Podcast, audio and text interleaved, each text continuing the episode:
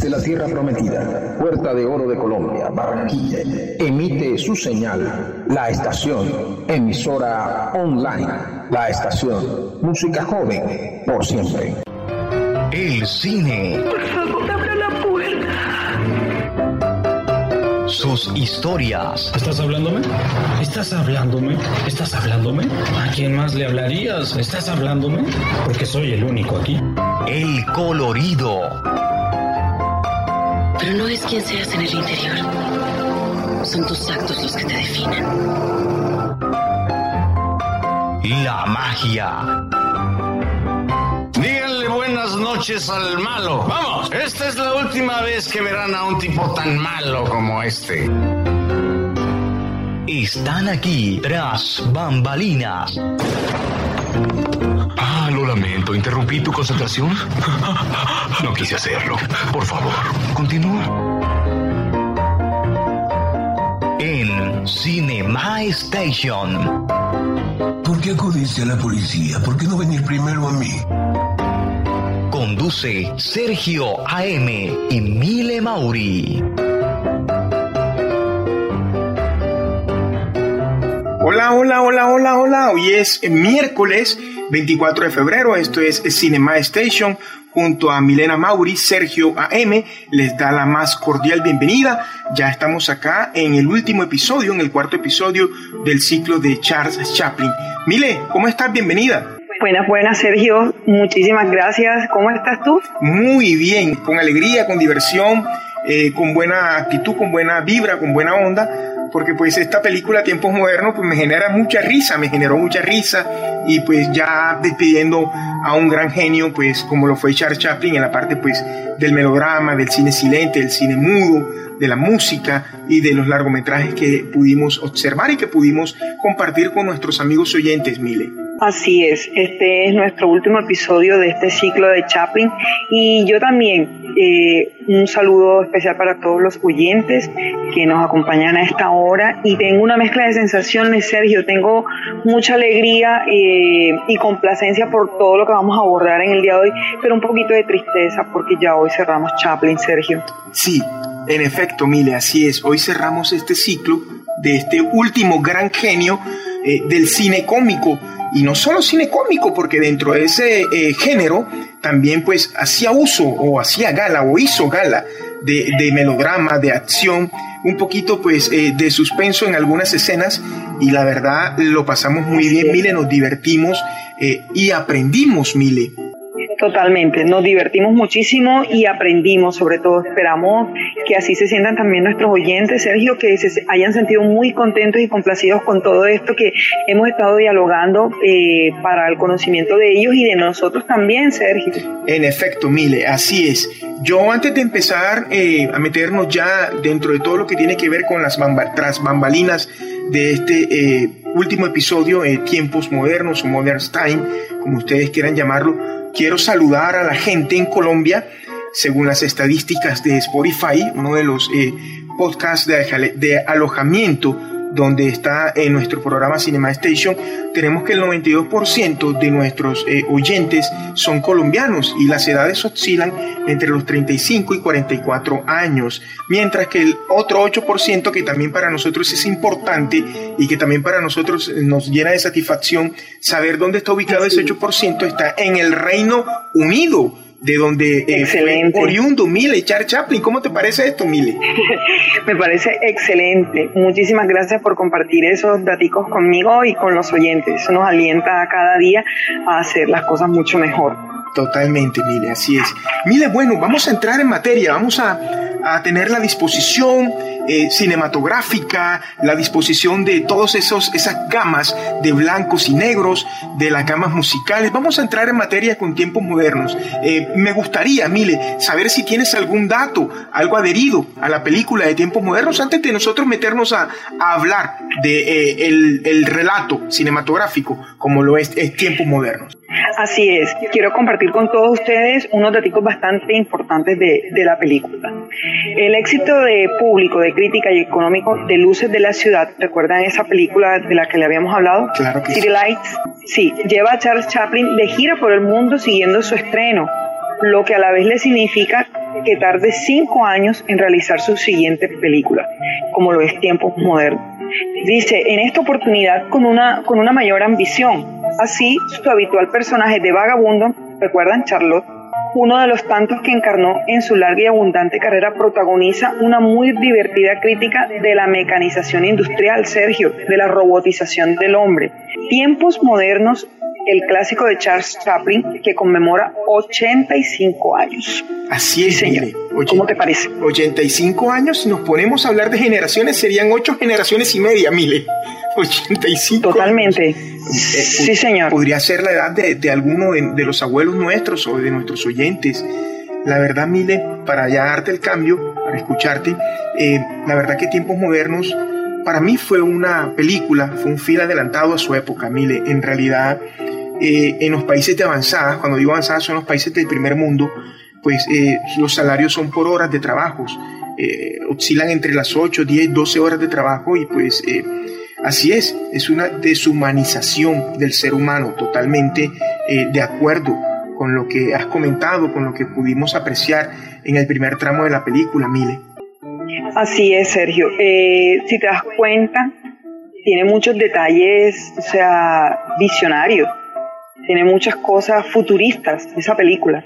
Es una película espectacular que yo sé que les va a gustar a todos y a los que la han visto la van a volver a ver tiene un contenido impresionante, Sergio. Tengo más detallitos. En efecto, así es. Dice que esa película eh, trata de un obrero eh, que enloquece tratar durante horas ajustando tuercas en una fábrica y termina viajando sonriente entre los engranajes de una gran máquina. Dice que Tiempos Modernos conmemoró este 5 de febrero, como ya lo habíamos mencionado, 85 años de su estreno en New York en 1936. Si bien es una de las películas más famosas del género del humor mudo, existen varias curiosidades que la, que la hacen aún más digna de encontrarse entre lo mejor de la historia de cine. Totalmente, así es, como dice aquí. Mil yo tuve la oportunidad de ver, no todas, porque no he visto toda la filmografía de Charles Chaplin, es una filmografía pues eh, bastante eh, extensa, pero en realidad este film que hemos visto, eh, que, que, tenemos hoy para dialogar, para compartir con nuestros amigos oyentes, a quienes les extendemos nuevamente un saludo y a quienes eh, les deseamos pues que estén en sintonía y que puedan visualizar esta gran película. En realidad lo que hace Mile es una crítica hacia el capitalismo, no es más sino eso, o sea, hay muchos seres humanos que pensamos en capitalizarnos, pero nunca pensamos en nuestra salud mental o en nuestra salud eh, de nuestra integridad física, Mile. Así es. Esta película toca, toca muchas fibras, toca muchas fibras referente al ser humano y como te lo, te lo comentaba Sergio, o sea, es una película que tiene muchos matices, un radio de acción súper extenso, o sea, eh, yo, yo pensaba, yo decía, todos los estudiantes, o sea, los estudiantes de cualquier carrera deberían ver la película de tiempos modernos. Es un film que te sirve psicológicamente, a ser analizado psicológicamente, em, como, como un modelo administrativo, como un modelo gerencial, eh, como un modelo social, o sea, toca demasiados, demasiados entornos de la sociedad y del mundo, ser. Yo estoy de acuerdo con lo que dices y lo voy a reforzar de esta manera. No reforzar porque le faltó algo, sino lo que voy a hacer es corroborarlo. Yo empecé a estudiar mi carrera universitaria en el año 96. En el año 98, que yo estaba en segundo año, es decir, cuarto semestre, eh, en una asignatura eh, audiovisual, eh, nos colocaron a, realizar un ensayo acerca de tiempos modernos, acerca del de, el capitalismo, acerca de cómo era el papel del hombre en la industria. Y aparte de eso, pues encontré, porque encontré dentro de esa película de tiempos modernos, de este film, que lo vamos a cerrar hoy con broche de oro, el, el, el ciclo de Chaplin, estaba con la, con la CH, con la She, que la quieren desaparecer, el ciclo de Chaplin, eh, me encontré con muchas teorías marxistas, muchas teorías de Karl Marx. Correcto. Dentro de esto que tú tocas y en realidad es así. Esta película tiene muchos matices tiene muchos colores y tiene muchos tonos que aplican a cualquier campo laboral y a cualquier campo dentro del hombre, dentro de la sociedad, perdón, el hombre dentro de esa sociedad. Eh, Mile, yo la verdad, la primera vez que lo vi, fue en el año 98. Fue la primera vez que vi la película. Y cuando yo la vi, me pareció, en realidad lo que voy a decir le puede parecer descabellados a, a nuestros amigos oyentes, pero cuando yo la vi yo dije, ¿cómo es que el hombre, a través de la mente, a través de sus pensamientos y de sus vivencias, es decir, dentro de su experiencia, eh, pueda escribir, porque en realidad es así, pueda escribir un guion de esta índole? O sea, no la estoy comparando con nada de lo que se está haciendo actualmente, pero es lo que tú, lo que tú dijiste anteriormente, en, pocas palabras, es algo de contenido, es algo de esas críticas sociales fuertes, miles, de las que estamos acostumbrados a, observar en los filmes de Charles Chaplin. No sé si estás de acuerdo con lo que acabo de decir, Mile. Sí, estoy muy de acuerdo, Sergio. Eh, de hecho, mira, eh, yo tengo el, hábito, eh, por lo menos con mi hijo, comparto mucho el gusto por el cine, pues él es un joven y, le gusta todo tipo de, películas, sobre todo las, de Hollywood, pero igual también se deja cuando le, muestro cositas no, no de, empresa, no tan comerciales, ¿no? Eh, y solemos, solemos buscar reseñas, comentarios, entonces yo tengo como ese hábito. Con, con esta película obviamente lo hice también. Eh, y me encontré una cantidad de, de trabajos eh, de estudiantes, Sergio, visto desde los diferentes puntos de vista. Están, están subidos en YouTube lo, para los oyentes que tengan la oportunidad y que quieran hacerlo, que tengan la curiosidad, los van a encontrar.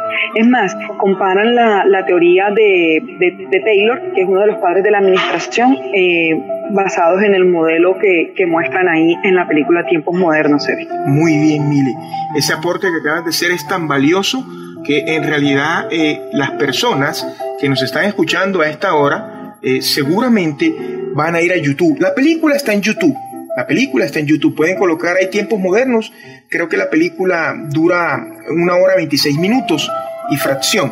Tiempos modernos, así la pueden encontrar. Es un film que en síntesis habla de la segunda revolución industrial, el hierro, el carbón, eh, el platino, el acero. Eh, estábamos viendo a Chaplin al inicio del film, Mile trabajando en una fábrica, en una industria, lo que parece ser que manejan pues eh, todo lo que tiene que ver con el hierro, todo lo que tiene que ver con el acero, pues eh, como que realizan eh, piezas industriales para máquinas de la alineación por el trabajo, la lucha obrera, que era lo que hablábamos ahorita con Milena Mauri, no hace más de cinco minutos y que entre más eh, tiempo le dedicas a las empresas, entre más tiempo trabajes, eh, vales menos para las industrias, es así, o sea, mientras le eres útil a una industria, eres valorado, pero pues en tu parte humana, en tu parte eh, de tu integridad física, de tu salud, es muy rara la empresa que se preocupe por tu salud mental.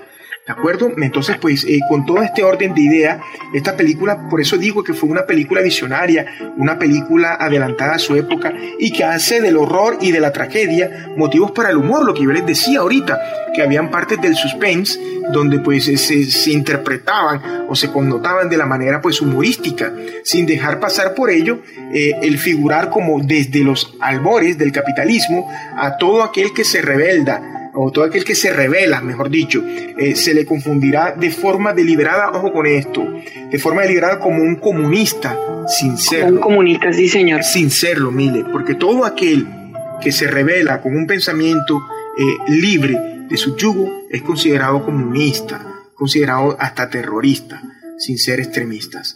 ¿De acuerdo? Entonces, sin ser las personas sino que tienen otro tipo de pensamiento, un tipo de pensamiento progresista, un tipo de pensamiento visionario. Entonces, pues de esa manera eh, yo, lo, yo lo analizo, de esa manera yo lo veo. Eh, en esos mismos años se confundió un vendedor de pescado y un zapatero, ambos de origen italiano, es decir, inmigrantes. Recordemos que eh, los Estados Unidos es un país también de inmigrantes, donde hay mucho italiano, mucho irlandés en realidad es totalmente cierto. Y ya hay cualquier cantidad pues, eh, de razas y de etnias. Es decir, inmigrantes con un par de socialistas, cuando la verdad es que se trataba de dos anarquistas que además fueron acusados de asesinato y robo, cuando no solo lo fueron los responsables de tales crímenes, sino que se encontraban tan ausentes como distantes del lugar en que ocurrieron esos hechos. Eh, al final, no se puede dejar de mencionar el hilarante momento en que Charlotte, del vagabundo, se dirige en contravía de la huelga y al devolverse por efecto de la persecución de los huelguistas por la policía, queda encabezándola, lo que origina que sea apaleado, detenido y conducido a la cárcel. Por fortuna, el vagabundo, en esa estación, el film termina en forma optimista al mostrar alejándose por una carretera al siempre abandonado a las mujeres, a su mujer con la que estuvo ahí en el film, eh, un eterno solitario, Charlotte. Pero bueno, un final que si nosotros podemos, eh, no me estoy adelantando, pero no estoy dando spoiler, porque ahorita vamos a hablar de la película. Un final que si lo vemos de, varias hojitas, sí, mire, porque ahora la moda es spoiler, sin spoiler, ahora es la spoiler. Entonces, este, eh, si nos damos cuenta, pues podemos interpretar este final como dos personas con una visión frente eh, a la modernidad eh, de un pensamiento libre. Dos personas eh, que no están conformes con lo que han obtenido o con lo que tienen y van buscando mucho más allá, es decir, de tratar de deleitar su vida, tratar de deleitar pues el momento o el tiempo en que van a estar en este periodo de la vida terrenal, Mile. Sí, señor. quisiera entrar en materia respecto de la película para ir comentándola a los, a los oyentes. Dale, vamos. ¿Sí? Claro que sí. Primero que todo les voy a decir algo a todos nuestros oyentes. Ustedes se tienen o se tienen que ver esta película de Chaplin. Esta película es espectacular, Sergio. Sí. Esta película es, tiene demasiado contenido, demasiado. Miren, esto es una película que empieza con una, una escena que por sí ya ustedes van viendo hacia dónde va encaminado. La escena con la que empieza es los borregos caminando, los borregos obedientes. Exacto. Sergio. Así es, obedientes. Eh, hace una comparación entre, entre la obediencia a la que eh, bueno, obediencia no, el subyugo más bien, el yugo al que está siendo sometido la, humanidad y que ya no, están, no estamos siendo vistos como, humanos, sino cosificando a cada persona, ¿no? Haciendo parte del engranaje como si fueran una pieza más de la, de la fábrica. Es, lo que quiere ahí eh, Chaplin, que, por medio de esa, comparación y de, de, esa metáfora eh, nos demos cuenta, nos demos cuenta. Eh, este hombre, este hombre Charlotte, en esta, en esta ocasión Charlotte hace parte de, los obreros de una fábrica, de una fábrica, este, esta película es silente, Sergio, eh, pero eh, en esta película hablan las máquinas, eh, solamente se escucha la voz del, gerente, como del administrador, para dirigirse eh, cuando tiene la necesidad de, acelerar los procesos de fabricación. Como decías tú, eh, es una fábrica de hierro, hacen piezas para, para maquinaria pero es una, una auto, automatización total de los movimientos. O sea, estas personas están totalmente mecánicas una detrás de otra, en donde si se te escapa un movimiento, entorpeces la labor de la otra persona. Entonces, eh, así inicia más o menos la película. Yo, me llamaban la atención dos cosas de hasta aquí de la película, Sergio, y es este la, la, no, la no preocupación, el no interés en el humano, en que se, en que se forme, se desarrolle, eh, como en su parte académica, en su parte intelectual. No les interesaba para nada ni la persona, ni la mente, ni mucho menos su desarrollo eh, académico o intelectual, como acabo de decir, solo que obedecieran eh, las órdenes y cumplieran con los pedidos que, se hacían de, de X o Y máquina o, o aparato o, de lo que lo que estuviese lo que estuviese requiriendo la empresa en ese momento, Sergio. Sí, totalmente de acuerdo contigo. No había tiempo para crecer en lo profesional, no había tiempo para crecer en lo personal. El tiempo, de hecho, de hecho, había un supervisor de planta que cuando eh, alguien se frenaba o dejaba de hacer algo, le, decía, ay, tienes que volver. No le decía, por lo que veíamos era, tienes que volver al trabajo. Entonces, pues eh, era algo bastante apremiante, Mile. Sí, y era una persecución horrible. Imagínate, Sergio, que esas cosas que se le ocurren a, Chaplin, había cámara hasta en el baño. Exacto. Imagínate que Charlotte en, en, un, en ese lapso de tiempo quiso hacerse como una pausa, lo que llaman ahora, eh, ayúdame, lo que llaman ahora que hacen pausas activas. Correcto. Las pausas activas, el, el tipo quiso ir a fumarse un cigarro Este, y, y Sergio, tenían que marcar la tarjeta hasta para ir a ir a, al baño. Sí. Tenían que marcar la tarjeta. Eh, una vez estando en el baño, es sorprendido por la cámara, imagínate tú, el gerente lo perseguía hasta allá. ¿Sabes por qué, Se dio que ¿sabes estaba por qué fumando un marcaban? cigarro. ¿Sabes por qué marcaba? Disculpa que te interrumpa para ir a lo del baño. Marca... Supongo que para el pago, ¿no? Por las horas. Exacto, marcaban para que ese tiempo que ibas a estar fuera de tu labor. Fuera descontado. Exactamente. Ahora sí, Mile, continuemos. Sí, señor. Bueno, este, para, para no, eh, tenemos bastante material, entonces, eh, básicamente aquí, debido a todas estas circunstancias a las que Charlotte, como los otros empleados de ese, de ese sitio, se deben imaginar, eran sometidos, él entra, él entra en un caos. O sea, el tipo explota y colapsa porque es tanta la presión del trabajo, si no, cuando no se vean la película se van a dar cuenta que el tipo pide que aumenten la velocidad cada vez más, Sergio. Exacto. Se dirige al, al, al, al, tipo que dirige las velocidades de las máquinas y dice aumenten eh, a 41, aumen- aumenten a 71, etcétera. Entonces cada vez es más la acción. De hecho, de hecho, el tipo, el gerente recibe la visita de, de unos vendedores de un prototipo de, de una máquina que los va a ayudar a comer eh, para que no tengan que suspender el, la labor. Imagínate tú, Claro. Sergio. Ahora, lo que nos ponemos a pensar es, o lo que sé que algunos eh, oyentes al escuchar este relato de Milena eh, se ponen a pensar es, tengo que ver la película y cuando miren la película, cuando la visionen, cuando la observen, pónganse, si bien es algo ficticio, es una historia, pues llámese, entre comillas, que fue ficción, pero pues más adelante vamos a saber que en realidad fue basado en algo real que le contó un amigo periodista Chaplin, pero eso lo vamos a, a hablar más adelante. Cuando ustedes se ponen en los zapatos de nuestros protagonistas, en el lugar de ellos, se van a dar cuenta de lo que nosotros estamos hablando. Es, es inhumano, mire. Es, es, es inhumano desde, Sí. desde cualquier punto de vista. Ahora sí, mire, continuemos. Mira, esa, e- esa escena de la, de la prueba, porque eh, eh, los tipos, los dueños de esa máquina, le llevan el prototipo al gerente y obviamente deben probarlo eh, con uno de los empleados, ¿no? A mí esa escena me causó un impacto, o sea, tiene dos, eh, tiene dos lados. Obviamente el lado cómico que él le pone, pero es realmente... eh, represivo, eh, eh, eh, es horrible porque eh, para, para que más o menos entiendan, eh, la parte donde trabajaba eh, Charlotte era como la, la parte de la caja por donde uno pasa los, los productos. Está a la altura de la cajera, imagínense eso por un momento, como la cajera pasando las cosas por el, por el dispositivo ese, pero él lo que hacía era manejar con sus manos dos, dos eh, aflojatuercas, era, él iba marcando ahí como las tuercas, ¿no? Sí. Haciendo la, la marca de los tornillos. Entonces, dicha máquina estaba a la altura de la boca, Sergio, imagínate, y era como un, como un, un tocadiscos. ¿Cómo se llama en otros países los tornamesa? Sí, las tornamesas, exactamente. Era- Toca disco, te, era van- a comprender, mire, te van a comprender. Me- bueno, era, era, era de ese tipo. Entonces, dicho tornamesa, giraba, pues como lo que hace un tornamesa, este, pero colocaba el plato de la sopa, luego giraba, colocaba el plato de lo, de lo, de lo sólido, digamos la carne, lo que sea, y tenía una máquina de la mazorca. Sergio, ya a mí me daba, me daba risa y me daba como rabia, te juro que me daban como ganas de llorar. Imagínate que la máquina falló. Sí. Entonces eso explota, eso explota y los descarados, no, vamos a probar otra vez y este llenándose de sopa, llenándose la boca de tuerca, la servilleta lo estaba asfixiando. Y la O mazorca, sea, era un coño, horror. la mazorca se pasó de revoluciones y esa, esa Se pasó de revolución, entró en corto, entró en corto. Y ellos, en vez de apagar la máquina, hombre, vamos a revisar cómo está. No, no, no, no.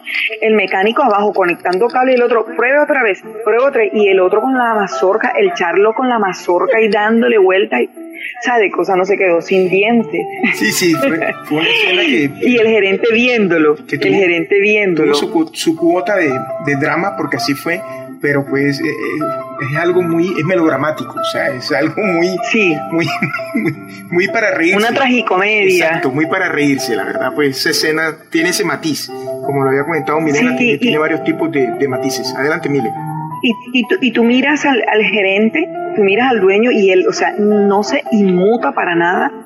Eh, de, mirar cómo está su, su, empleado, no. O sea, él lo que se limita a decir es, no, la máquina no es práctica, no, me sirve, punto. Y queda este charlo todo eh, sucio, desmoralizado, cansado, no almorzó porque estaban haciendo unas pruebas con él. Sí, no almorzó y el tipo entra, colapsa y en medio de su locura es succionado por las máquinas. Mire, relatemos. Mire, disculpa que te interrumpa. Relatemos que eh, la, prueba de la máquina se hizo en la hora de almuerzo de los obreros. ¿Para qué? Es correcto. ¿Para, que no hacerlo en hora laboral, para que el tiempo no sume a favor del obrero. Entonces, por esa razón, como Mile dice, no almuerzo, para que las personas oyentes eh, lo tengan en cuenta. Ahora sí, Mile, adelante, sigamos.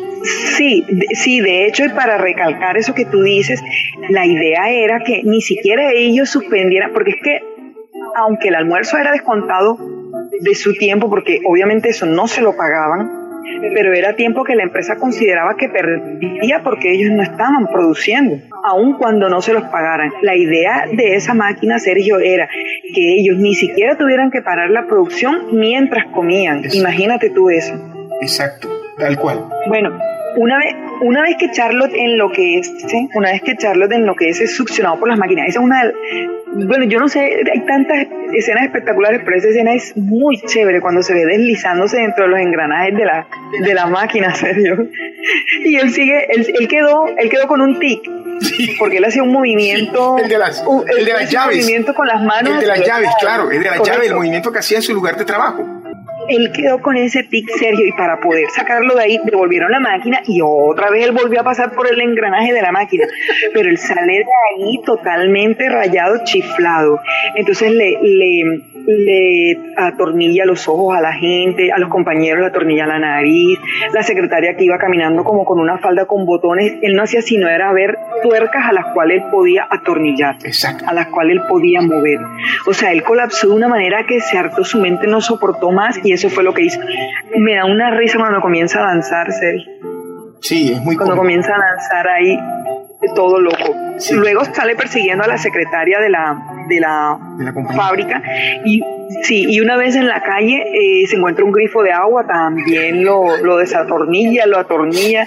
Él tiene que seguir con su tic de sus movimientos de sus manos. Se comienza a perseguir una señora que la, que la ve la ve y comienza a perseguirla para también cogerle sus botones y atornillárselo o desatornillárselo. Y un policía lo sorprende. A mí me da una risa y quiero destacar esto. Miren, ese, ese señor estaba tan automatizado, Sergio, que cuando el policía lo estaba persiguiendo, él se regresó para la fábrica a esconderse. Y adivina qué hizo antes de entrar a la fábrica. Cogió su tarjeta y timbró. O sea, yo dije, Dios mío, de verdad, si estábamos cosificados, o sea, totalmente, somos unas máquinas, unos objetos. O sea, lo están persiguiendo, está loco, pero como ya tiene ese, ese mecanismo ahí de que su vida es timbrar tarjeta, tiempo, tiempo, tiempo, tiempo, huyendo, timbra su tarjeta antes de, esconderse en la fábrica y, sale corriendo por toda la fábrica, pero bueno, allí suceden una clase de, escenas comiquísimas que lo persiguen y todo eso, y es encarcelado, Sergio. Sí, ese, ese momento de la cárcel, pues... Disculpen, no, no es encarcelado, es llevado al sanatorio inicialmente. Sí, al centro de salud. Sí, señor. El centro de salud donde lo internan para pues tratar su demencia temporal. Entonces, pues, eh, ya después de eso, que, que relata Milena, ya pues ocurren otras cosas, él sale a la calle, él, hay una chica que al parecer tiene dos hermanas menores y pues eh, se la llevan al orfanato porque pues parece ser que su padre o pues, eh, la figura de cabeza de hogar pues muere y ella no puede hacerse caso, no puede hacerse cargo, perdón, puede hacerse cargo de las niñas y las separan. Entonces pues eh, obviamente esta muchacha cuando ve que se la van a llevar también eh, está toda descalza y se va, huye así descalza y pues por esos eh, andamiajes se encuentra con Charlotte en, las calles. Ella pues tiene hambre, ella roba un pan de un auto, un auto que está surtiendo panaderías. Y ella roba un pan y entonces pues eh, se, se tropieza con, con, Charlotte. Y en la calle, en esa escena, pues en ese exterior, Charlotte trata de ayudarlo. Recordemos que Charlotte, más allá de que es un vagabundo y todo lo que hemos hablado nosotros, siempre eh, pone en práctica los valores de, la tolerancia, del respeto hacia los demás, del cero robo, la honra. De la ayuda al prójimo. Exactamente. todo esto que conocemos. Mile, ahora sí, Mile, continúa. Bueno, este, para, para reforzar eso que dices ahí y que lo, los, los oyentes este, eh, entiendan y tengan más este datico, el papá de estas niñas huérfanas de madre, Imagínate, Sergio, la, la situación económica de, de, la ciudad en ese momento. No tienen mamá y ellas están robando porque están robándose unos bananos porque tienen mucha hambre. Tienen a, papá en casa y, y eh, a lo largo de la ciudad eh, están sucediendo lo que son las protestas. Está todo revolucionado precisamente por la situación económica. Este señor es abaleado. Sí, es. No, no estoy segura. Sí, es. Bueno, y Sí, es muerto, muerto ahí. Imagínate la situación en la que quedan estas niñas. Obviamente la, la ley la, las cobija y la, las, las toma en adopción, pero solo se llevan a las menores porque la mayor se escapa. Eh, esta niña anda deambulando por ahí, esta chica, y, y es, este, se ve obligada a robar, como estaba diciendo Sergio. Y es aquí donde se encuentra con, con Charlotte, que viéndola en esa situación tan hambrienta y todo, eh, se la, la, ayuda, se inculpa, se a él. Sin embargo, había una testigo, eh, una señora de esas, que iba pasando y, y, dice que él no había sido quien, quien había robado el pan, sino la niña. Eh, paralelo a eso, Charlotte este, se le ocurre la, la, brillante idea también de que tiene mucha hambre y de robar, de entrar a robar. Entra a una cafetería con todo su, su ¿qué te digo?, su esplendor y pide mejor, el menú de todo el mes, Sergio Sí. Pide una bandeja de comida. ¿Dos bandejas? Dos, Dos bandejas. Dos bandejas de comida. Pero eso lo está haciendo él a propósito, obviamente. Sí. Entonces, este, eh, se va, lo, lo toman. Y espérate un segundito, nos pasamos la parte de, de, la, de, la, de la cárcel. Ya, ya, ¿Ya no, había ido a la cárcel? No, habíamos hablado de que había ido a prisión, pero lo que obviamos en el, en el trayecto de, de, de la escena de interiores de la secuencia de la cárcel es que eh, dentro de la cárcel, dentro de esa cárcel, obviamente hay bandidos. Charlotte no es ningún bandido. Entonces eh, ve que los bandidos tienen como que algún tráfico de mini estupefacientes y, y, y, a la hora de comer Charlotte ingiere eso, ingiere ese, ese, ese polvo.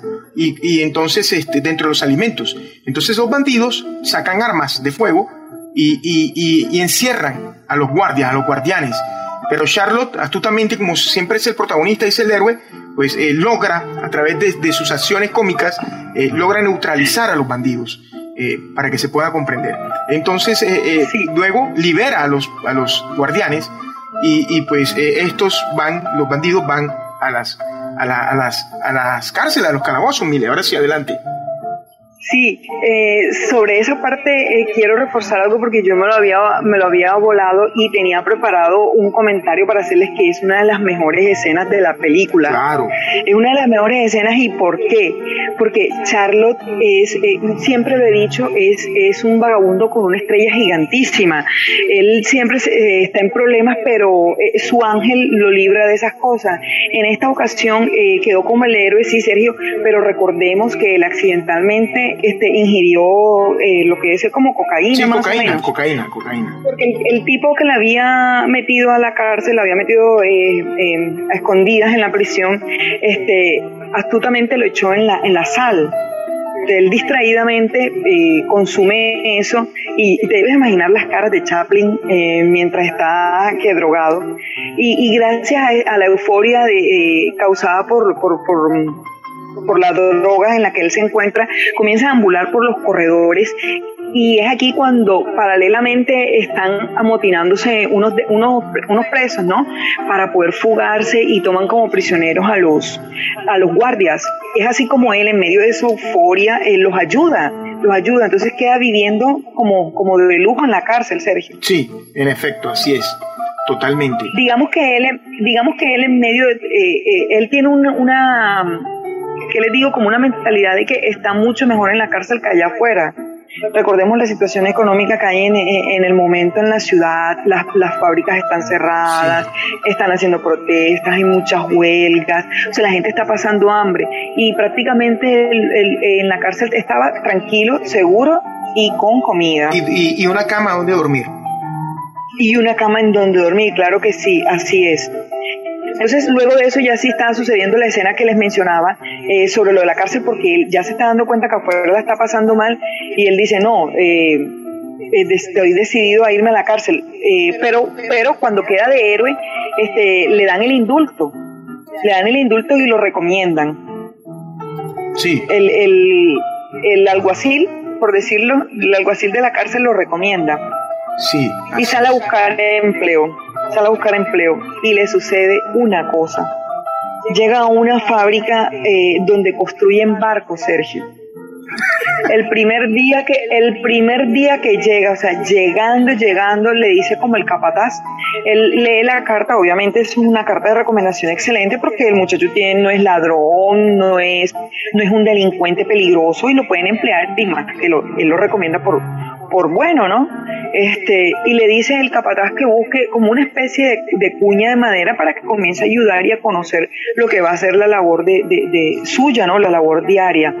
Y él consigue una, una, una cuña de madera eh, para apoyar cosas que fue lo que lo mandaron a, a, buscar. Pero imagínense todos ustedes que la que él consigue, idéntica a la que el capataz le dice, está apoyando un barco que está en plena construcción, en plena elaboración. Esa escena es épica la cara de él viendo, la cara de él y del resto de trabajadores, viendo cómo se va ese barco, porque él le saca el apoyo, le saca el apoyo de, donde está el barco ahí estacionado, porque lo están construyendo, vuelvo y digo, y cómo se va el barco mar adentro, imagínate Sergio.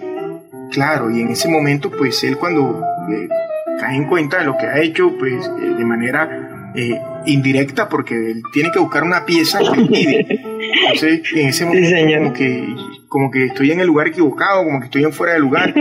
¿Qué hago? Era, su expresión. serio? El, anuncio dice, disculpa que te interrumpa, me da risa porque el siguiente anuncio dice que decidido a volver a la cárcel. Exactamente, así es, tal cual. Él dice, no, yo cago acá afuera. Claro. Mejor me voy para mi en cárcel, que tengo mi cama y mi comida. Claro, en la cárcel no tenía esas periplesias que él vive. O sea, en la cárcel era una vida totalmente tranquila no tenía la necesidad de, pasar esas vergüenzas, como se dice por ahí en, la lengua pues popular.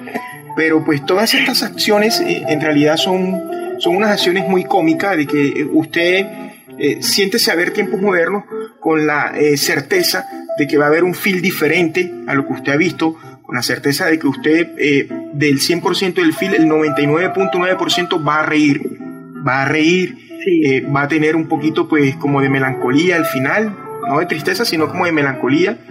Eh, pero el final así tenía que ser. El final se rodó, se rodó varias veces hasta llegar a este, este final que, que en realidad pues, fue el, seleccionado o el selecto.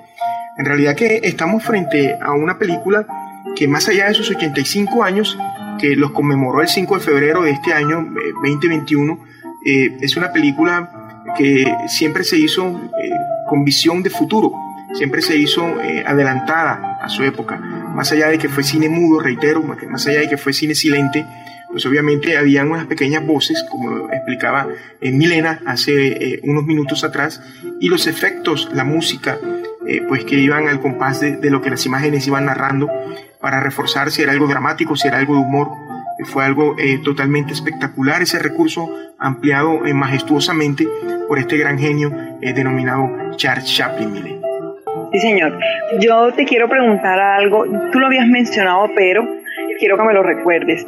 Tú sabes que dentro de las escenas Chaplin suele colocar cosas que son como adornos, cosas que no están, o sea, que digamos que no son comunes, que si se las quitan, no quitan lo dramático o lo cómico de la, de, la historia, de la historia en sí, pero que adornan. Por ejemplo, quiero, quiero eh, traer a colación la escena en donde él es llamado, que le van a dar el indulto y llega el pastor de, la iglesia con la esposa. ¿La recuerdas? Sí, claro que sí, lo recuerdo. Yo quedé con una duda. ¿Por qué la barriga le suena tanto? Bueno, eh, en realidad, eh, antes de, responder eso, espectacular el efecto de sonido, ¿no? O sea, igual cuando nuestros estómagos eh, se hacen sentir independientemente si es por indigestión o independientemente si es o hambre. Exacto, ya ha llegado la hora de comer, ya están está manifestando de que tiene hambre. Pero parece ser que la bebida que tomaron, el té, digámoslo así, el té, eh, no sabemos si es un té o no sabemos si es un café, en realidad pues eh, no, no, lo sabemos, la bebida eh, que ellos tomaron allí, ojo, no es bebida alcohólica, les produjo esa sensación de ser un poco pesada para la digestión o para el organismo del, del ser humano. Entonces, cuando ya cada quien se dio cuenta de que era eso, no volvieron a hacer el segundo sorbo, simplemente hicieron el primer sorbo, salió la persona que estaba ahí, la autoridad, la voz autoritaria salió, se llevó a su esposa y, y Charlos, eh, nuestro protagonista, el vagabundo, pues también ya tenía que salir porque ya era libre, ya eh, había recibido pues por su buena eh, acción de, buen samaritano, había recibido ya la orden de salir de una manera pues como dicen por ahí, de la puerta grande, mire. Sí, señor. Resulta que en una de esas encarceladas en las que él se topa con, la chica, eh, sufre como un accidente la, patrulla en donde van y ellos salen expulsados, salen expulsados de la, de la patrulla. Eh, aprovechan y huyen, ¿no? Él, él, le dice a la chica que huya, pero ella lo invita a que, a que huya con él. Eh, andan como deambulando en la calle y se topan con una, se ponen como a reposar en una casa en donde tienen la oportunidad de ver como como el estado perfecto la familia perfecta, digamos, en donde hay un hombre saliendo de casa y una mujer que se queda en casa feliz. Y esta escena es muy bonita, Sergio, muy conmovedora, porque Charlotte comienza, le dice, le dice a la chica, ¿te imaginas que nosotros vivamos en una casa así? Y comienzan en una casa así y comienzan a, soñar. Él comienza a soñar eh, la vaca le surte la leche directamente en la casa. increíble. recoge, recoge las uvas del viñedo, ¿no? El viñedo está al lado de la ventana. exactamente. Eh, es, algo, es algo bien surrealista.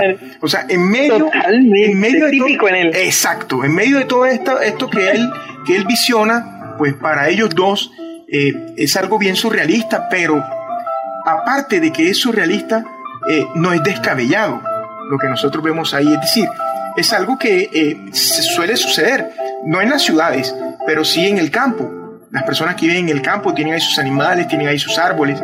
Es algo, de hecho, quienes viven aquí en las ciudades tienen árboles eh, en lo que parece ser em, un lugar llamado patio, que es donde están eh, utensilios de, de, aseo personal como lavar, lavadoras, em, lavaderos, donde se cultivan árboles, bien sean frutos de mango, bien sea de naranja, de limón, entonces, pues, eh, por eso digo, dentro de ese surrealista no es descabellado, mire.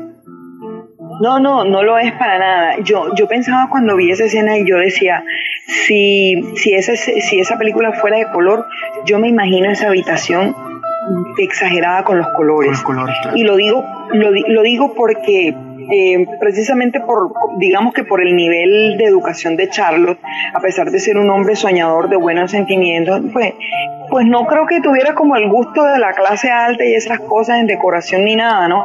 Yo siento que esa, eh, tú ves esa escena y, se siente saturado, o sea, la alfombra, las cortinas, él en su afán de, de crear ese bienestarle a la chica, en su mente lo crea de esa manera. Y si te puedes fijar, de hecho, él termina de comerse una fruta y se limpia con las cortinas. Sí. Se limpia con las cortinas. Eh, en, en ese momento él le está como contando el sueño a ella y lo sorprende un policía. Entonces ellos tienen como que, que retirarse de ahí porque este, eso era para, para cárcel antes también, o sea, estar como vagando. También los encarcelaban por eso. Entonces, como ella tenía su, su, su apariencia también de, de niña de, de, la calle, porque este, ella estaba hasta sin zapatos, de ahí se fueron y, sí señor, y de ahí es donde, donde se topan con, con que un, el vigilante de una, de, como de un, un accidente ellos se les ocurre que con, con la recomendación que, que, Charlotte tiene, pues que él se emplea ahí eh, buscando una solución y una salida a esa situación tan, tan pobre que ellos tienen. Y se me, se me volvió a olvidar el detalle de la casa que ella había conseguido, Sergio. Claro que sí. Ella pues eh, le dice... ¿Te acuerdas? Claro que sí. La cabañita. Ella, exactamente, ella lo lleva allí. Ella lo lleva allí a él. Le dice que pues que ya tienen una casa ella lo lleva allí a él y bueno, ahí pasan algunas acciones también cómicas ahí que, pero que no, no cambian el curso del, del, relato cinematográfico, no cambian el, el, curso de la línea argumentativa, correcto. sino que les da pie como que lo que decíamos anteriormente, usted puede ser humilde, pero usted siempre quiere estar bajo condiciones eh, óptimas para usted, para su familia, para sus hijos, en caso de tener hijos, y pues ahí luego ellos se emprenden, eh, ella consigue empleo, ella va y consigue empleo. Em, primero, eh, el empleo que ella pues le surge es, de mesera, es el, es el, primer empleo que ella pues le surge dentro de, de bueno, ahí me voló un pedazo también donde él consigue un empleo. Sí, señor. Él, consigue sí, señor. en una tienda. Sí, que te ayudo. Exacto, en una tienda que es como, ¿cómo lo llamamos? Es, un centro comercial. Exactamente. Es como un centro comercial. Eh, eh, Sergio, mira, para, para, para hacer como un, comentario adicional de lo que tú dices de, de ser humilde pero querer estar bien, a mí me gusta echarlo que él mientras estaba solo, él quería estar en la cárcel, porque para él era suficiente tener techo, comida, y una, una camita en donde vivir. O sea, como él estaba solo, digamos que está, no tenía como una motivación, alguien por quien luchar. Pero una vez él conoce a esta chica, su mentalidad cambia. A mí eso me, me, encanta de, de, de Charlotte de, Chaplin, cómo enfoca esa parte de familiar, esa parte de caballero, esa parte de, del galán, ¿no? O sea, e, es un, es un galán humano, no es el, no es el galán atractivo, porque él es, él es torpe, él es supremamente torpe. Sí, exacto. Pero en medio de toda esa torpeza que él tiene, tiene un gran corazón y tiene un sentido común que lo, lo impulsa, ¿no? Entonces una vez él tiene esa motivación que es eh, la, la chica, pues él dice, esa casita la vamos a tener así a mí me toque trabajar. Y de pronto uno ve y dice eso, ah, pero qué flojo, ¿cómo así que así a mí me toque trabajar? No, y no es eso, lo que pasa es que las circunstancias y, la, y las condiciones laborales en ese momento eran horribles, eran muy horribles. Hay un detalle, Entonces, hay, un detalle, mire, señor. que te interrumpa, que, que, lo obviamos. Resulta que eh, el, tiempo de la película data o o nos hacen eh, dar a entender de que la situación económica está muy fuerte pues en los Estados Unidos porque en ese tiempo de la historia, en ese tiempo de, de, la película, de, de, la línea argumentativa, pues la bolsa, la bolsa, Wall Street cayó, era la segunda caída de Wall Street, entonces la economía del país se vino bajo. Recordemos que las grandes compañías en los Estados Unidos y en el mundo están en la bolsa de valores. Ahora sí, Miles, sigamos. Así es. Bueno, una vez ellos tienen esta oportunidad porque van pasando como por el centro comercial eh, y gracias a la carta que él tiene, pues logra ser empleado ahí.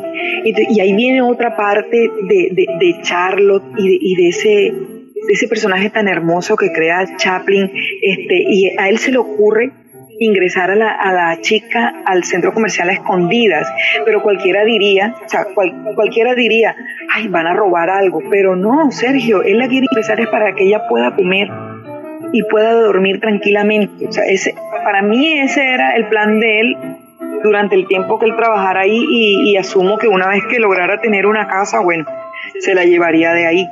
Pero él, él, la ingresa para que por las noches la, la chica pueda dormir, y el plan de él era un, cómoda y una vez saliera en la mañana, él de su turno, pues llamarla antes de que, de que entraran el personal y todo eso.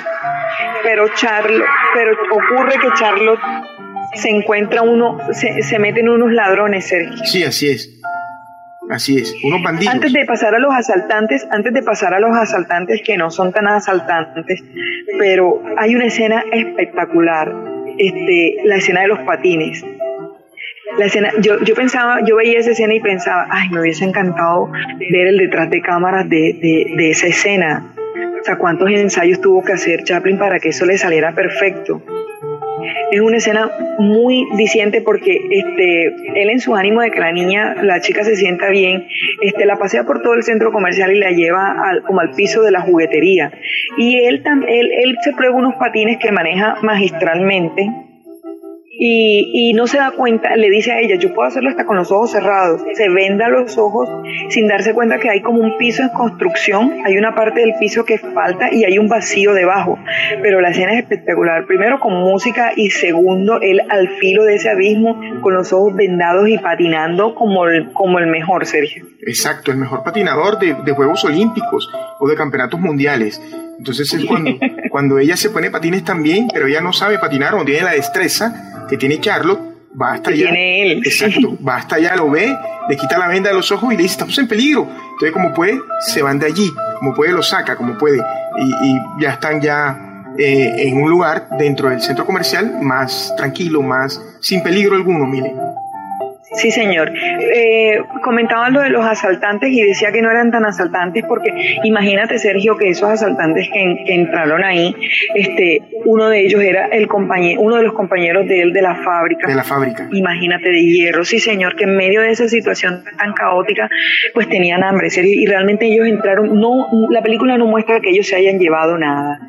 Eh, la película nos, nos deja la, la idea ahí, la, la inquietud de que ellos entraron fue a comer a pesar que estaban armados. Sí. Pues no muestran que se hayan llevado cosas. Estaban armados. Así es. En realidad, pues fue una época eh, de esas épocas duras que eh, tuvo que vivir el mundo en la, falta de empleo, en la falta de oportunidades, en la, falta pues, de inversores. Y pues el hambre era lo más atroz que podía existir en, ese momento. Pues eh, recordemos que el hambre nunca se pasa, el hambre siempre está ahí a diario y pues si usted... Ahí vuelve. Exacto, si usted come tres veces al día la va a tener ahí y los que comemos más de tres veces al día lo vamos a tener allí también el hambre.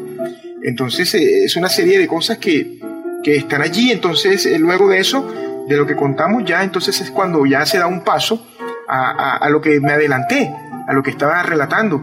De, de, lo que ella consigue, mire, lo que parece ser un, un híbrido, un restaurante bar, en lo que parece ser, pero cuando digo restaurante bar es, es algo que por su escenografía, por sus decorados, pues eh, no es un restaurante bar de mala muerte. Eh, es un restaurante bar exactamente de gente eh, pudiente, de gente que puede costear lo que va a pedir, lo que va a ingerir o lo que va a comer en, esa, en esa locación de, de, restaurante bar. Entonces allí también ocurren cosas muy simpáticas, Mile. Sí, señor. Este, eh, quería decirles eh, que ella, ella consiguió ese empleo, Sergio, gracias a, estar como bailando en medio de un desfile y, la, ven. Eh, para ese momento Charlotte estaba encarcelado. Es que Charlotte, sus entradas a la cárcel fueron varias veces. Sí, fueron, varias veces. ¿verdad? Como tres, como tres o cuatro, sí. Y ahí aclaraban que en una duraba diez días, en otra una semana. O sea, eh, eh, yo para mí que la historia aquí eh, es como de, entre un mes, dos meses más o menos. Claro. No sé, o sea, de, como toda esa, esa vivencia que ellos están teniendo ahí es más o menos entre, entre, no, no, sería como más, porque el tiempo que él duró en el sanatorio, bueno, Exacto. no dice exactamente cuánto tiempo, pero su, su, sus estadías en la cárcel eran de días, días y semanas. Sí. Bueno, entonces, bien, eh, estando él encarcelado, pues ella cuenta con ese, ese golpecito de suerte eh, de ingresar a ese sitio que era como un, restaurante de, de, categoría con, con, show en vivo, por decirlo de esa manera. Y porque además los platos que servían ahí eran pato y, cosas muy finas, ¿no? Sí. Entonces le decía, eh, una vez que él sale, ella lo está esperando ella lo está esperando muy, muy bien arreglada, muy bien cambiada, en donde ya se nota que no, que no está viviendo en la calle y todo eso, y le dice que, que lo va a ayudar a entrar al restaurante donde ella trabaja. Lo comienzan a entrevistar y le preguntan que si él sabe, sabe servir mesas, perdón, y él dice sí, eh, apoyado por ella, o, empujado más bien. Eh, que sí y que sabe cantar Sergio, imagínate, que sabe cantar. Entonces, eh, sí, a la vez eh, también no muestran la situación de que a ella la están buscando por, por vagancia, que era lo que yo mencionaba hace un rato, como por estar en la calle, por mendigar y porque pues se había escapado de la, de la ley, porque ella debería estar bajo custodia de la ley. Entonces mandan como, digamos como unos, unos policías de menores, ¿no? Y, es una incógnita que yo tengo, ella era como menor de edad, ¿cierto? Sí, sí, se le ve en el rostro ella era de que era una mujer eh, relativamente joven y una mujer eh, totalmente hermosa, una, belleza diferente. Hermosísima. Una belleza diferente a la de Edna. Recordemos que Edna fue la, de luces de la ciudad, eh, de las películas que hemos estado pues eh, relatando anteriormente, es del El inmigrante. esta, esta muchacha, su belleza parecía más hispana, la belleza más tipo sí, eso te iba a decir. es que Edna tiene, tiene rasgos como ingleses, como europeos. La belleza de ella es clásica para mí. Y en cambio que esta niña es muy hermosa, muy hermosa. A mí en un momento se me pareció así como, como los rasgos de Salma Hayek. Sí. Como, no, sé, la vi como tan, tan bonita así como Salma. Pues el pronto como es a blanco y negro no se le distingue el color porque creo que Salma es morenita entre, la, entre las gringas. Es morenita. Pero no, bueno, a ella no se le distingue mucho color, pero los rasgos sí, muy linda esa niña. Entonces, eh, bueno, la está buscando la, policía a ella, por lo que ya hemos mencionado, y mm, bueno, ahí se suscitan una serie de, de escenas, esa escena del baile donde él está. Sergio, imagínate que hay una entrada, ahí la cocina tiene dos, dos puertas. y salida. Entonces, correcto, entonces como, porque se mueve muchísimo, ese negocio es como demasiado próspero, ¿no? Sí. Entonces, este, hay una puerta, pues, como decías tú, de- para entrar y para salir. Y este hombre, en medio de su afán y su inexperiencia, entra por la puerta de salida, imagínate, y le pega un golpe al otro y le cae la sopa encima, porque claro, lo está acosando como el mayordomo del jefe, porque, oye, él siempre lo persiguen los jefes de cocina, ¿verdad? Sí, sí, sí, sí. Atienda, que vas a atender a este y vete a atender a este, que el plato de este es mucho más caro, Sí, mucho más costoso. sí. Total, tenía un cliente súper histérico, pero muy grosero, el señor muy altanero, porque muy a pesar de que Charlotte estaba un poco torpe por la inexperiencia, pues no estaba, no estaba como mostrando en, eh, a propósito no, el no atenderlo, ¿no? Bueno, eh, una vez él logra, él logra que le sirvan el plato para, para el cliente, eh, se inicia como el baile del salón y, y Charlotte baila con el, con el bendito pato por toda la sala sin querer bailar. O sea, ese plato de ese señor deambula con el, el brazo levantado para que se imaginen el gentío bailando como una especie de fanfarria y unas cosas, o sea, muy aglomerada la gente y él girando en medio de toda la gente, o sea, él girando no, la gente lo gira.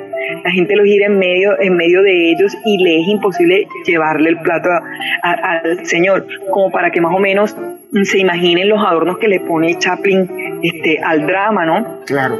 al drama, al, al drama y a la película. Entonces, bueno, por fin logra servirle al caballero y llega el momento de cantar. Este, resulta que la, la canción él no, se- no la recordaba y como mesero tenía puesto como unos puños, pero Blancos. esos puños, un- unos puños blancos, pero esos puños, Sergio, no vienen puestos en la camisa. Son como unos puños que se sobreponen. Sí, ¿sí? Tú te, tú te colocas la camisa y eso se sobrepone y también así creo que hay cuellos. sí, también hay cuello. Entonces claro. se, se les ocurrió la idea de que le escribiera la, La letra. la letra de la canción este, en el puño. La niña se lo escribe allá como en lo que parece ser el camerino o una especie de camerino. Sí, sí, una- Entonces, él se va a atrever a cantar, él es entrón. Él se va a atre- a atrever a cantar, Sí, él, cante él- o no es de cante. esas personas que así no sepan a todo le dicen que sí. Claro, eh, recordé, eh, le voy a, a decir a los, a los oyentes que eh, nos volamos una partecita, pero que se las voy a decir ahora sí brevemente, y es que Charlo fue ayudante de mecánico, una, porque en, eh, en medio de la película reabren la fábrica y él tiene la oportunidad de, de entrar de ayudante de mecánico. Cuando se vean la película van a, van a ver esa partecita que también es muy buena. Entonces Charlo fue ayudante de mecánico, eh, fue vigilante nocturno, eh, eh, desastre construyendo barcos.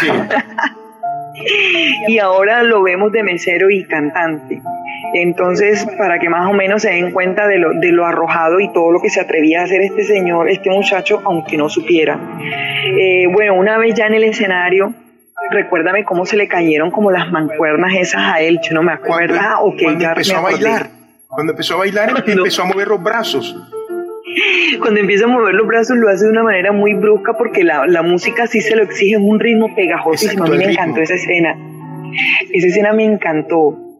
Eh, eh, entonces salen volando la- las, los puños, eh, que es donde la, la peladita le había escrito eh, la letra de la canción, y él comienza a improvisar una canción en, en un idioma totalmente desconocido totalmente desconocido en donde enloquece al público y le, le, le gusta. Es a la gente le aclamado. gusta El, público lo eh, ovaciona, lo aclama. lo, lo, lo ovaciona porque él hace un, un número completo, o sea, es completo porque está bailando, está cantando, tiene carisma y le, le cayó bien a, a todo el público y sí, le va excelente. Eh, de hecho, el dueño del restaurante le dice que lo va a dejar contratado ya, que lo va a dejar contratado, ¿sí recuerdas? Sí, claro, claro. Y luego de eso le, Bueno. le toca el número a la niña. señor.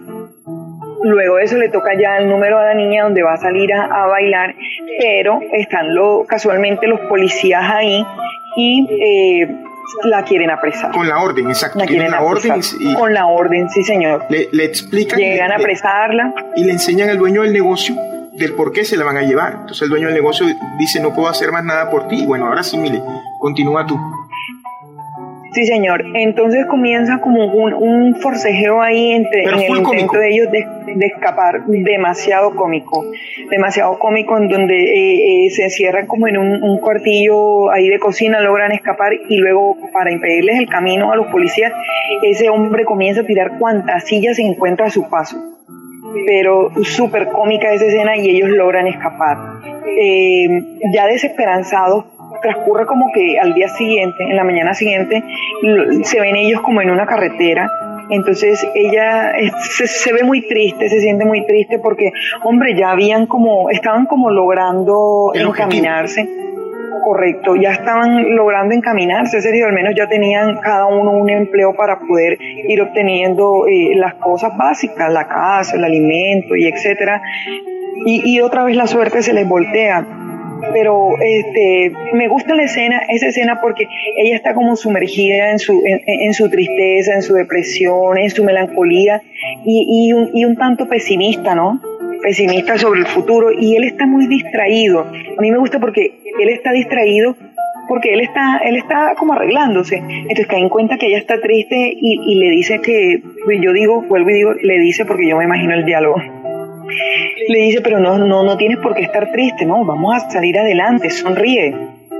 Y creo que de hecho despiden la, la, la, película con, con, la canción, con la canción Smile. Sí, este, a mí te, te, digo algo, ahí, ahí es el final de la película. Sí, es el final. el final de la película. Se ven ellos dos caminando hacia, hacia el horizonte, lo cual nos hace, nos hace visualizar como esperanza. El horizonte siempre es como esperanza. Este, y ellos tomados de la mano juntos luchando contra la, adversidad y llevándole la contraria a esa realidad que, lo, que los ha oprimido durante todo ese tiempo, ¿no?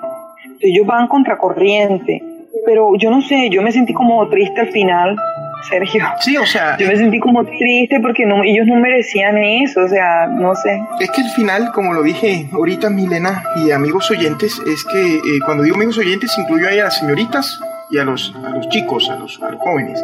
Em, es, es, el final es un tanto así, pero el final es subjetivo, es decir, cada uno de nosotros tiene, tiene una interpretación del final, es decir, ellos quedan con una, en medio de una carretera, tomados de gancho, caminando, avanzando, como que vamos a buscar un nuevo horizonte.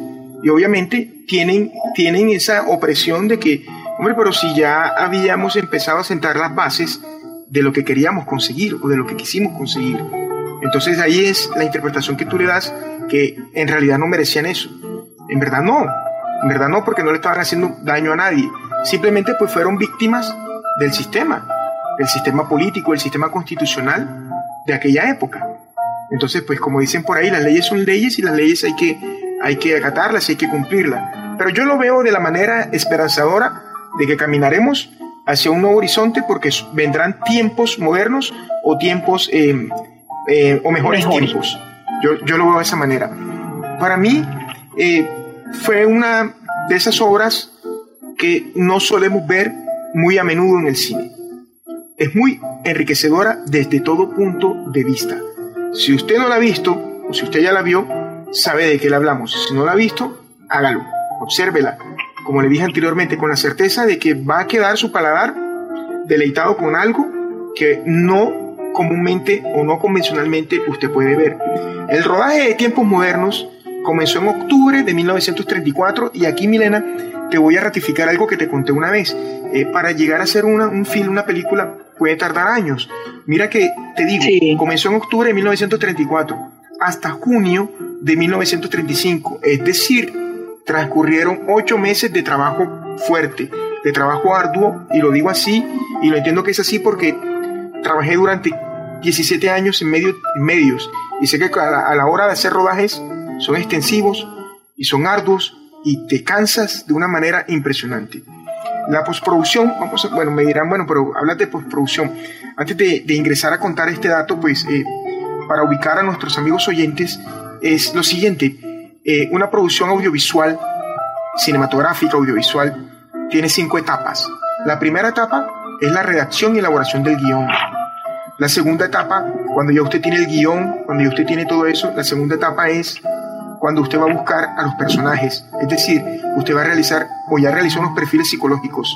Entonces usted va a hacer un casting eh, con descripciones físicas y descripciones pues intelectuales, eh, sociológicas, psicológicas eh, de estos personajes.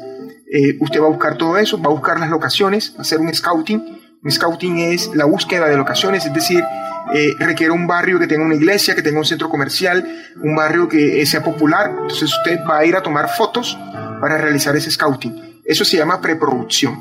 Es decir, usted en esa preproducción está llevando a cabo lo que usted ya realizó en el papel de la escritura del guion. Entonces es preproducción. La producción es la puesta en escena. Es decir, todo lo que se escribió, todo lo que se planeó, ya se va a ejecutar. Eso se llama producción, eh, que en el cine se llama rodaje y en televisión se conoce como grabación. Y la postproducción es la última, es la penúltima etapa, perdón sería la primera, segunda, tercera, cuarta etapa. Esa cuarta etapa de qué consta? Esa cuarta etapa consta de montar y editar el material ya grabado o rodado con anterioridad en la puesta en escena que fue la producción. ¿A través de qué? A través de un guion.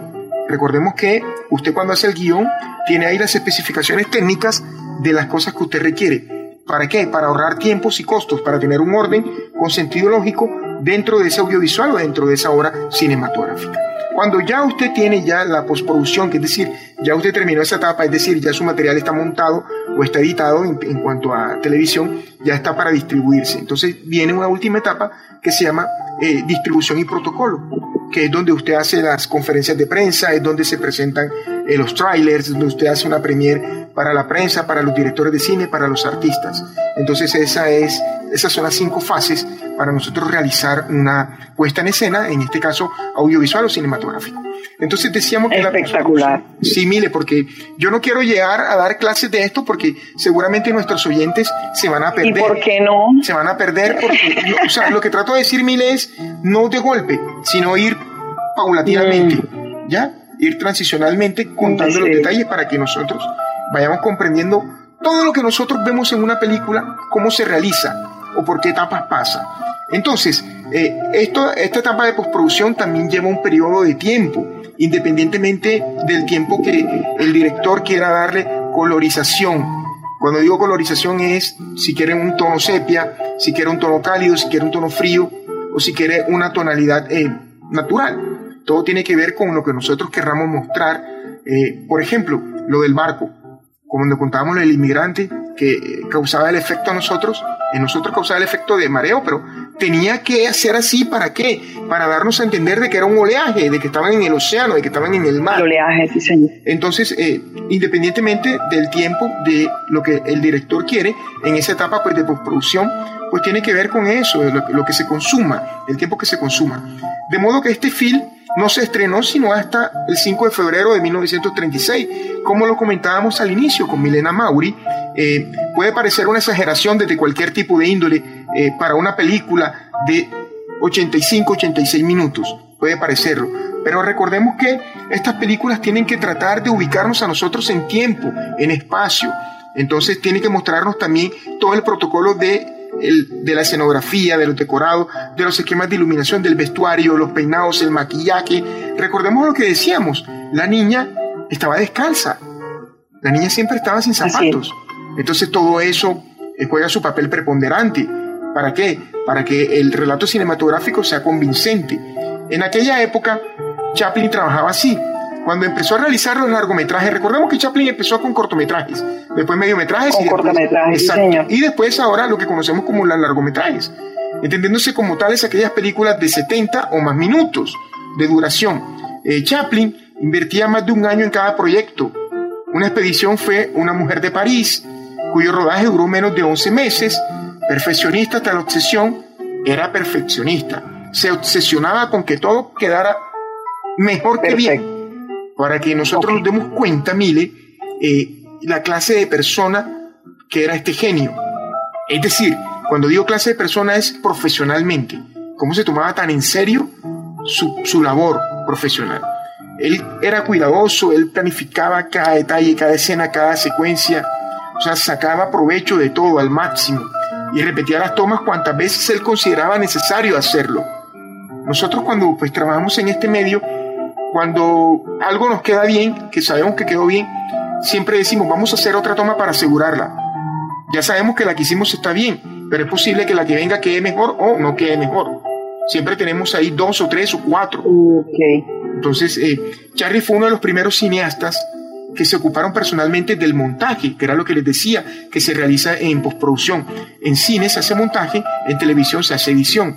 Tarea que la mayoría de los realizadores de aquel tiempo dejaban en manos de otros. Recordemos, porque eran no se, no se apersonaban de eso. Exacto.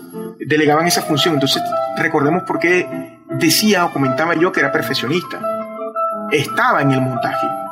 La libertad creativa era envidiada por todos los directores de su tiempo se veían obligados a lidiar de continuos con los caprichos de eh, los directores o los ejecutivos de los grandes estudios. Dueño de una inmensa fortuna personal, Chaplin financiaba sus propios proyectos y solo era responsable económicamente ante sí mismo. Trabajaba a su ritmo sin que nadie le impusiera plazos para finalizar los rodajes y tenía un control absoluto de todos los procesos de creación artística. Una película de Chaplin era precisamente eso, una película de Chaplin. Por eso eh, es el sello de Chaplin, lo conocemos por, por el vestuario, por la música, por eso lo recordamos porque era algo único, una obra muy personal, nunca mancillada por injerencias externas, es decir, nunca el, el dueño del estudio o el que ponía el dinero eh, eh le daba su sello, siempre era algo autóctono, algo propio de él. él. ¿Sí me hago entender, Mile? Sí, exigía que le respetasen eh, su forma y lo conseguía. Exactamente. Entonces, con la llegada del sonoro, ¿recuerdas cuando él eh, era reacio a, evolucionar? Decía que eh, el, el, sonido en el cine era una ola pasajera, que era una moda, ¿lo recuerdas? Sí, señor, sí lo recuerdo. Entonces, con la llegada del sonoro significó una revolución absoluta para la industria cinematográfica, pero Chaplin no se dejó seducir fácilmente por la novedad. Maestro indiscutible del cine mudo, Chaplin, el más grande del cine mudo, aprovechó las técnicas de sonorización para incorporar música a sus films, pero se resistía a incluir diálogos. Su anterior película, Luces de la Ciudad, del año 1930, era una cinta silente, aunque dotada de una banda sonora cuyo leitmotiv musical fue La Violetera, melodía que por aquel entonces popularizaba por el mundo nuestra gran cupletista Raquel. Miller, buena amiga del artista, es decir, de Chaplin, concebida como una película muda en plena eclosión del cine hablado, Luces de la Ciudad devino en un clamoroso éxito, lo que confirmó que incluso en pleno auge del cine sonoro, el genial Chaplin no necesitaba de la palabra para conectar con el gran público. Eh, entonces aquí, Mile, caemos en cuenta en lo siguiente, era tan bueno su trabajo, era tan bueno lo que hacía, que por más que él supiese o que él comprendiera que estaba un escalón por debajo por el sonido, es decir, por los diálogos, por los parlamentos, por la palabra hablada, la gente iba a ver sus obras porque sabían que eran muy buenas. Entonces aquí nos damos cuenta, Mile, para darte la palabra, eh, del gran genio que fue Chaplin, Mile. Sí, sí, señor, así es. Así es. Este, eh, la, recordemos que la primera aparición del, del vagabundo que fue el personaje que dio a conocer a Chaplin, fue en un corte de 1914. Exacto. Para ese entonces ya lucía su característico sombrero, Sergio, los pantalones grandes, las chaquetas ajustadas, los zapatos desmedidos y el bastón flexible y por supuesto el infaltable bigote. Exactamente. Sí, sí. Que Dice que según cuenta la leyenda, ay, discúlpame. No, no, sigue, sigue, sigue. El londinense inventó al pequeño vagabundo en instantes. Sin embargo, fue con sus sucesivas apariciones que Chaplin fue construyendo a nuestro entrañable personaje y héroe inesperado que le valió una instantánea fama mundial sin decir una sola palabra como para apoyar lo que tú estabas diciendo, Sergio. Exactamente. Entonces, acá viene algo curioso. Chaplin decidió, o sea, Chaplin fue muy inteligente, movió sus fichas, decidió añadir efectos de sonido, que era lo que tú contabas, de que los cambios de escenas iban con los cambios, iban acorde a los cambios de música. Recuerdo que cuando hicimos el estreno hablaste un poco de ello. Entonces decía esto de que eh, el tipo también fue, fue astuto, inteligente, de que añadió efectos de sonido a la película y también empezó a añadir las bandas musicales, lo que se conoce hoy en día como los soundtracks las bandas sonoras. las bandas sonoras. Exacto. Esto lo hacía durante el, tiempo del montaje, es decir, en la etapa, en la cuarta etapa, en la etapa de la postproducción. Eh, lo, hacía nuestro querido eh, genio que pues lo tenemos como invitado en el cierre de este episodio 4, en el cierre del ciclo de Charles Chaplin. Tiempos Modernos contiene una escena sonora memorable, esa en la que Charlotte interpreta una canción cuya letra no tiene ni pies ni cabeza, que era lo que Milena comentaba. Lo que tratamos acá de decir es que eso no era ningún lenguaje o no era ninguna lengua, fue algo que pues el tipo se le ocurrió realizarlo y le quedó muy bien, tanto así de bien quedó que se conoce como uno de los grandes hitos en, el cine pues eh, del canto. El origen de Tiempos Modernos fue una entrevista y aquí lo voy a explicar de dónde viene la idea de Tiempos Modernos y después dónde y después dónde surge la idea de que de que se se sigue todavía conspirando de que fue plagio. Entonces, vamos a escuchar con atención lo que voy a explicar acá. Eso, Tiempos Modernos nace de una entrevista que Charles Chaplin sostuvo con el periodista del diario neoyorquino The World, El Mundo. El reportero informó, le contó a Chaplin de los métodos de trabajos aplicados en las industrias de automóviles en Detroit, en Michigan, donde la monotonía y la pesadez de la labor, es decir, esas horas excesivas de trabajo, realizaban los obreros les provocaban al cabo de algunos años depresiones, enfermedades, crisis nerviosa, lo que Milena relató eh, hace ya aproximadamente una hora y que era por aquel tiempo eh, muy difícil costear un tratamiento de ello. De ahí Charlie Chaplin sacó la idea base, Como la, la idea. la idea base, exacto, la idea central para realizar lo que nosotros conocimos como tiempos modernos. Pero, pero, pero, en la palestra cinematográfica, en el año 1931, hubo una película que a la traducción de la lengua castellana se llama como Viva la Libertad, la película de francesas, algo así como Anos le Liberté, de René Clair. Entonces, la similitud que había en cuanto a la idea central, en cuanto a la línea argumental entre ambas cintas, originó una anécdota que merece ser contada y lo vamos a hacer. Los responsables de la productora de la película francesa Viva la Libertad, eh, demandaron a Chaplin por plagio.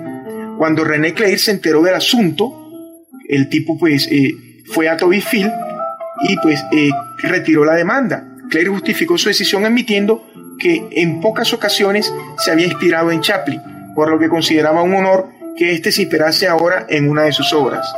O sea, esto Imagínate. aquí, esto aquí es, exacto, mire, esto aquí, y ya te voy a dar la palabra, esto aquí es un poco como un tirijala, como un da que te vienen dando en el sentido de que la idea se la contó a Charlie Chaplin, un periodista del periódico eh, neoyorquino The World, El Mundo. Le contó la historia eh, de las eh, fábricas de automóviles en Detroit, Michigan. Y Chaplin, pues, muy inteligente, pues quiso llevarla y la llevó al cine. Pero la coincidencia, ¿no? Bueno, yo siempre he dicho que dos ideas nunca pueden ser iguales o parecidas. Entonces, porque dos cabezas no piensan igual. Por eso yo parto de ese punto de vista. Entonces, mira que acá, al ser Chaplin una figura universalmente conocida, ojo, no mundial, sino universalmente con- conocida, pues eh, movía mucho dinero. Recordemos lo que había contado ahorita, no hace más de cinco minutos, de que aún ya estando compitiendo con el cine sonoro, la gente iba a ver las películas de Chaplin y recordemos que Chaplin financiaba sus propias películas y hacer cine no es barato. Imagínate, sí señor, no, no es barato para nada. Exactamente.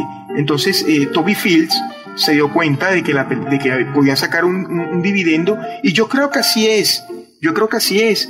Chaplin tuvo que haberle dado alguna regalía para poder retirar esto y pues eh, el, eh, Toby Field para dejarlo como, como el grande que fue, eh, decidió de que retiramos la demanda y que lo vamos a hacer porque en muchas de sus películas hemos tomado alguna idea de él y también hemos trabajado eh, de esto, Mile.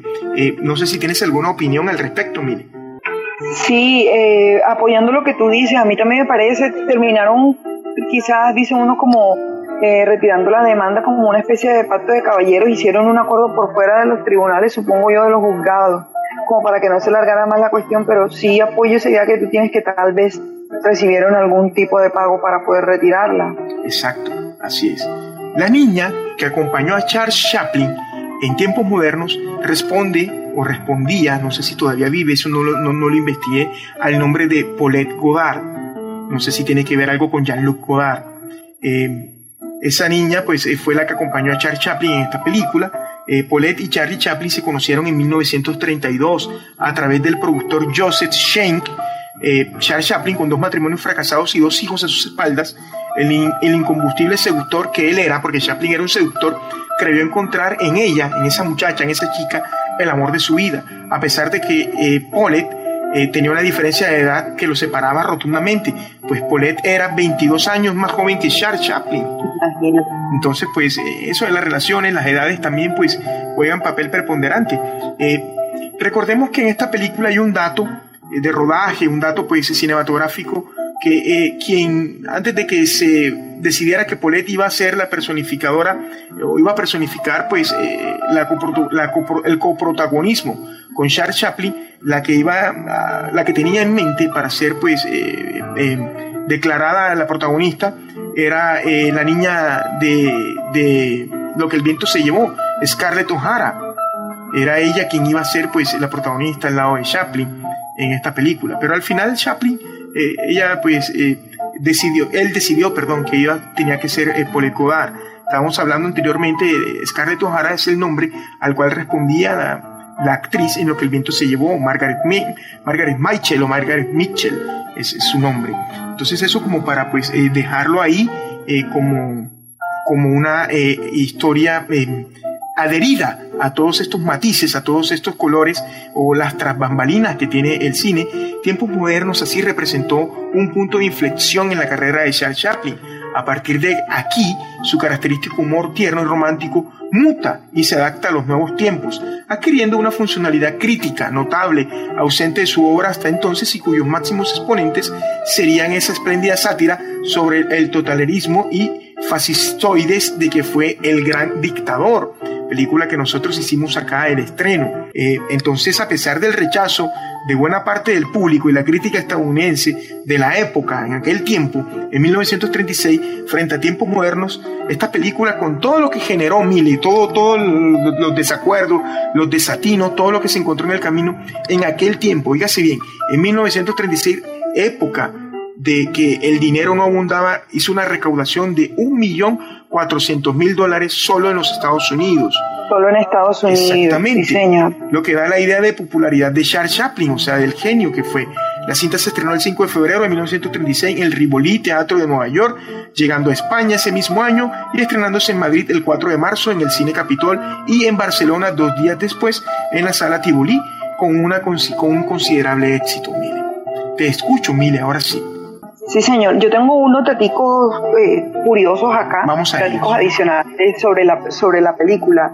Este, eh, ¿Te recuerdan que al principio hablábamos de que las máquinas hablaban? Recuerden que, que Chaplin era renuente al cine con sonido, ¿no? Al cine sonoro.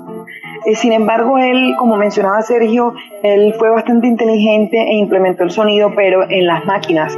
Eh, aquí se escucha, en esta película podemos apreciar, por ejemplo, cómo el gerente le habla a través de, una máquina em, que, es una cámara por la cual él vigila a toda la empresa y da órdenes desde ahí.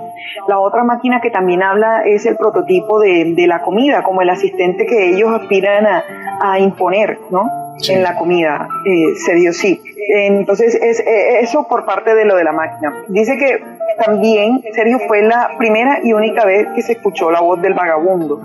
Em, en eh, ¿Te acuerdas que mencionábamos lo del restaurante que había cantado en un idioma totalmente desconocido, inventado por él? Inventado por él. Yo, le, yo estaba leyendo algo, Sergio, y quiero decirle a los oyentes, esto es idea mía, ¿no? O sea, es mi, mi punto de vista.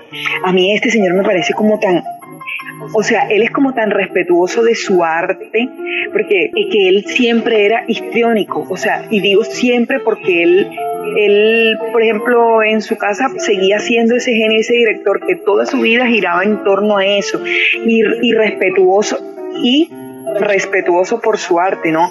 Por ejemplo, él respetaba mucho a Charlotte y él, yo, yo vi algo que decía Sergio y es que él no, no sentía que la voz de él como persona eh, identificara a Charlotte y eso era algo que él quería respetar. Por eso fue que hizo ese pequeño truco de inventarse esa música en ese lenguaje súper extraño.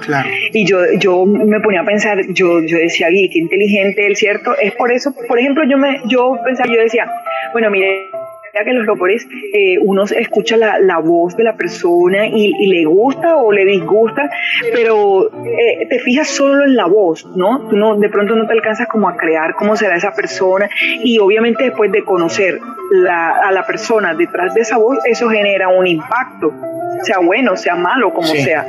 Entonces, aquí es lo contrario. Aquí conocíamos a Charlotte, conocíamos el personaje que con, con sus formas eh, de hacer la, las mímicas, con sus ademanes, con sus movimientos, su baile, su sonrisa hermosísima, nos dejaba ver y nos transmitía lo que él quería que supiéramos. Entonces, él siempre sintió que Charlotte no necesitaba voz, por eso fue renuente a que Charlotte cantara y se inventó todo eso, Sergio, imagínate. Así fue.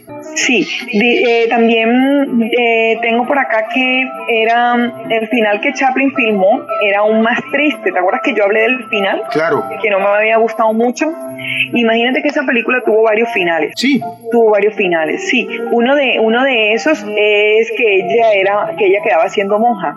Ella quedaba siendo monja y él colapsaba otra vez de los nervios. Cuando podía salir de, de, del sitio donde se encontraba de reposo, se daba eh, cuenta de que ella había quedado siendo monja. Entonces, que eso quiere decir que hubiesen quedado solos ambos. Entonces, como dicen por ahí, siempre puede pasar algo peor. Es totalmente cierto. Entonces, eso fue, eso fue uno de los, de los, de los finales que tuvo que tuvo ese filme. Y dice que la película fue víctima de una extraña acusación de plagio. ¿Te acuerdas que también te había mencionado sobre la canción final, sí, Ismael? Sí, claro que sí. Sí.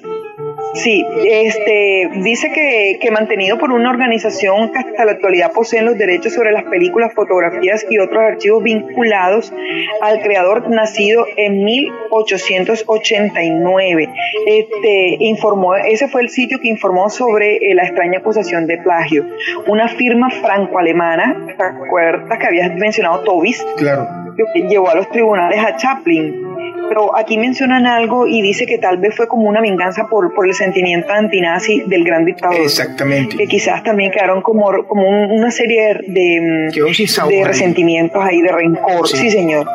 Como un sinsabor. Sí, en efecto, mira. Así que es. ahí los daticos de, de tiempos modernos, Sergio. En el cine se mueven muchos egos, mire, en el cine se mueve mucha conspiración, en el cine se mueven muchas cosas que eh, no podemos dar por descartada este último dato que tú acabas de, de comentar con nosotros para nuestros amigos oyentes y pues a la vez también el cine es un vehículo para, para denunciar, para pues mostrar y para hacer eh, alusión a todo lo que se habla, a todo lo que es, está sucediendo o sucedió. De manera pues mire que estuvimos frente a uno de los eh, grandes genios del cine pues en mudo, Charles Chaplin, sino el más grande en cuanto a la época del cine silente, pues uno de los más grandes. En realidad que eh, este ha sido el último episodio del ciclo en honor honorífico a Charles eh, Chaplin, el gran genio pues eh, del Reino Unido, el gran genio de la comedia. Mire, yo pues muy complacido de haber llevado todas estas historias a nuestros amigos oyentes, obviamente llevarlas a su oído y tratar de relatarlas eh, con el plus de que ellos eh, al escuchar nuestro relato puedan imaginarse, o sea, estamos contando de la manera más coloquial posible para que las personas a la vez de que les está ingresando simplemente por el oído la información puedan visionarla en imágenes. De manera, Mile, que te agradezco mucho por ayudarme pues a llevar a cabo este ciclo de Charles Chaplin muy, muy complacido. Mile, muchas gracias.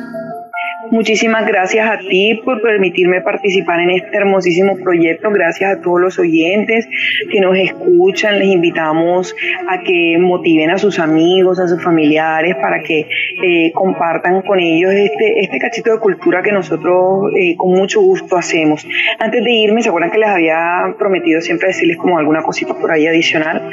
Bueno, resulta que hoy se acaba el, el, el ciclo de, de, Chaplin de nosotros, ¿no? Sergio? Sí, así es. Pero quería quería, recomendarle a los, a los oyentes que no la han visto y a los que ya la han visto que la vuelvan a ver. Eh, un, otra película de, de Chaplin que es espectacular. Me la vi hace dos días y es divina, que traduce literalmente como la fiebre del oro sí. y, y, y, creo que el nombre es más o menos como la quimera del oro, me sí, decías tú. Sí, exacto se las recomiendo a ojos cerrados. Véansela, véansela porque no se van a arrepentir. Eh, es más corta que esta, ¿cierto? Sí, así es. Es más corta que esta, pero es genial. Les va a gustar muchísimo.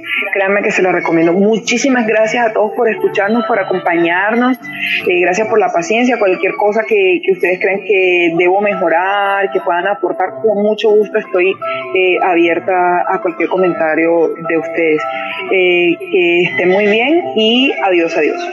Mile, muchas gracias, amigos oyentes, gracias por estar allí. Recuerden que en el enlace que se les comparte de Spotify hay un botón donde ustedes pueden presionarlo y enviar una nota de audio acerca de qué quieren que hablemos o de qué quieren escuchar o si quieren ser partícipes. Nosotros pues les podemos eh, compartir el enlace a través de la aplicación de las TIC Zoom para que ustedes puedan estar con nosotros comentando acerca de una idea o acerca de una película o una serie que ustedes quieran que nosotros se la ofrezcamos, se la llevemos a sus oídos. Eh, yo soy Sergio AM, junto a Milena Mauri, en compañía de las TIC, hemos realizado el ciclo honorífico a Charles Chaplin en su cuarto episodio, el cierre de tiempos modernos, eh, deseándole que esté muy bien y dejando aquí la expectativa el del próximo ciclo que vamos a tratar es contemporáneo, no es silente, no es mudo, es a color o con colores como a ustedes les gusta, de uno de los últimos genios eh, del cine eh, contemporáneo.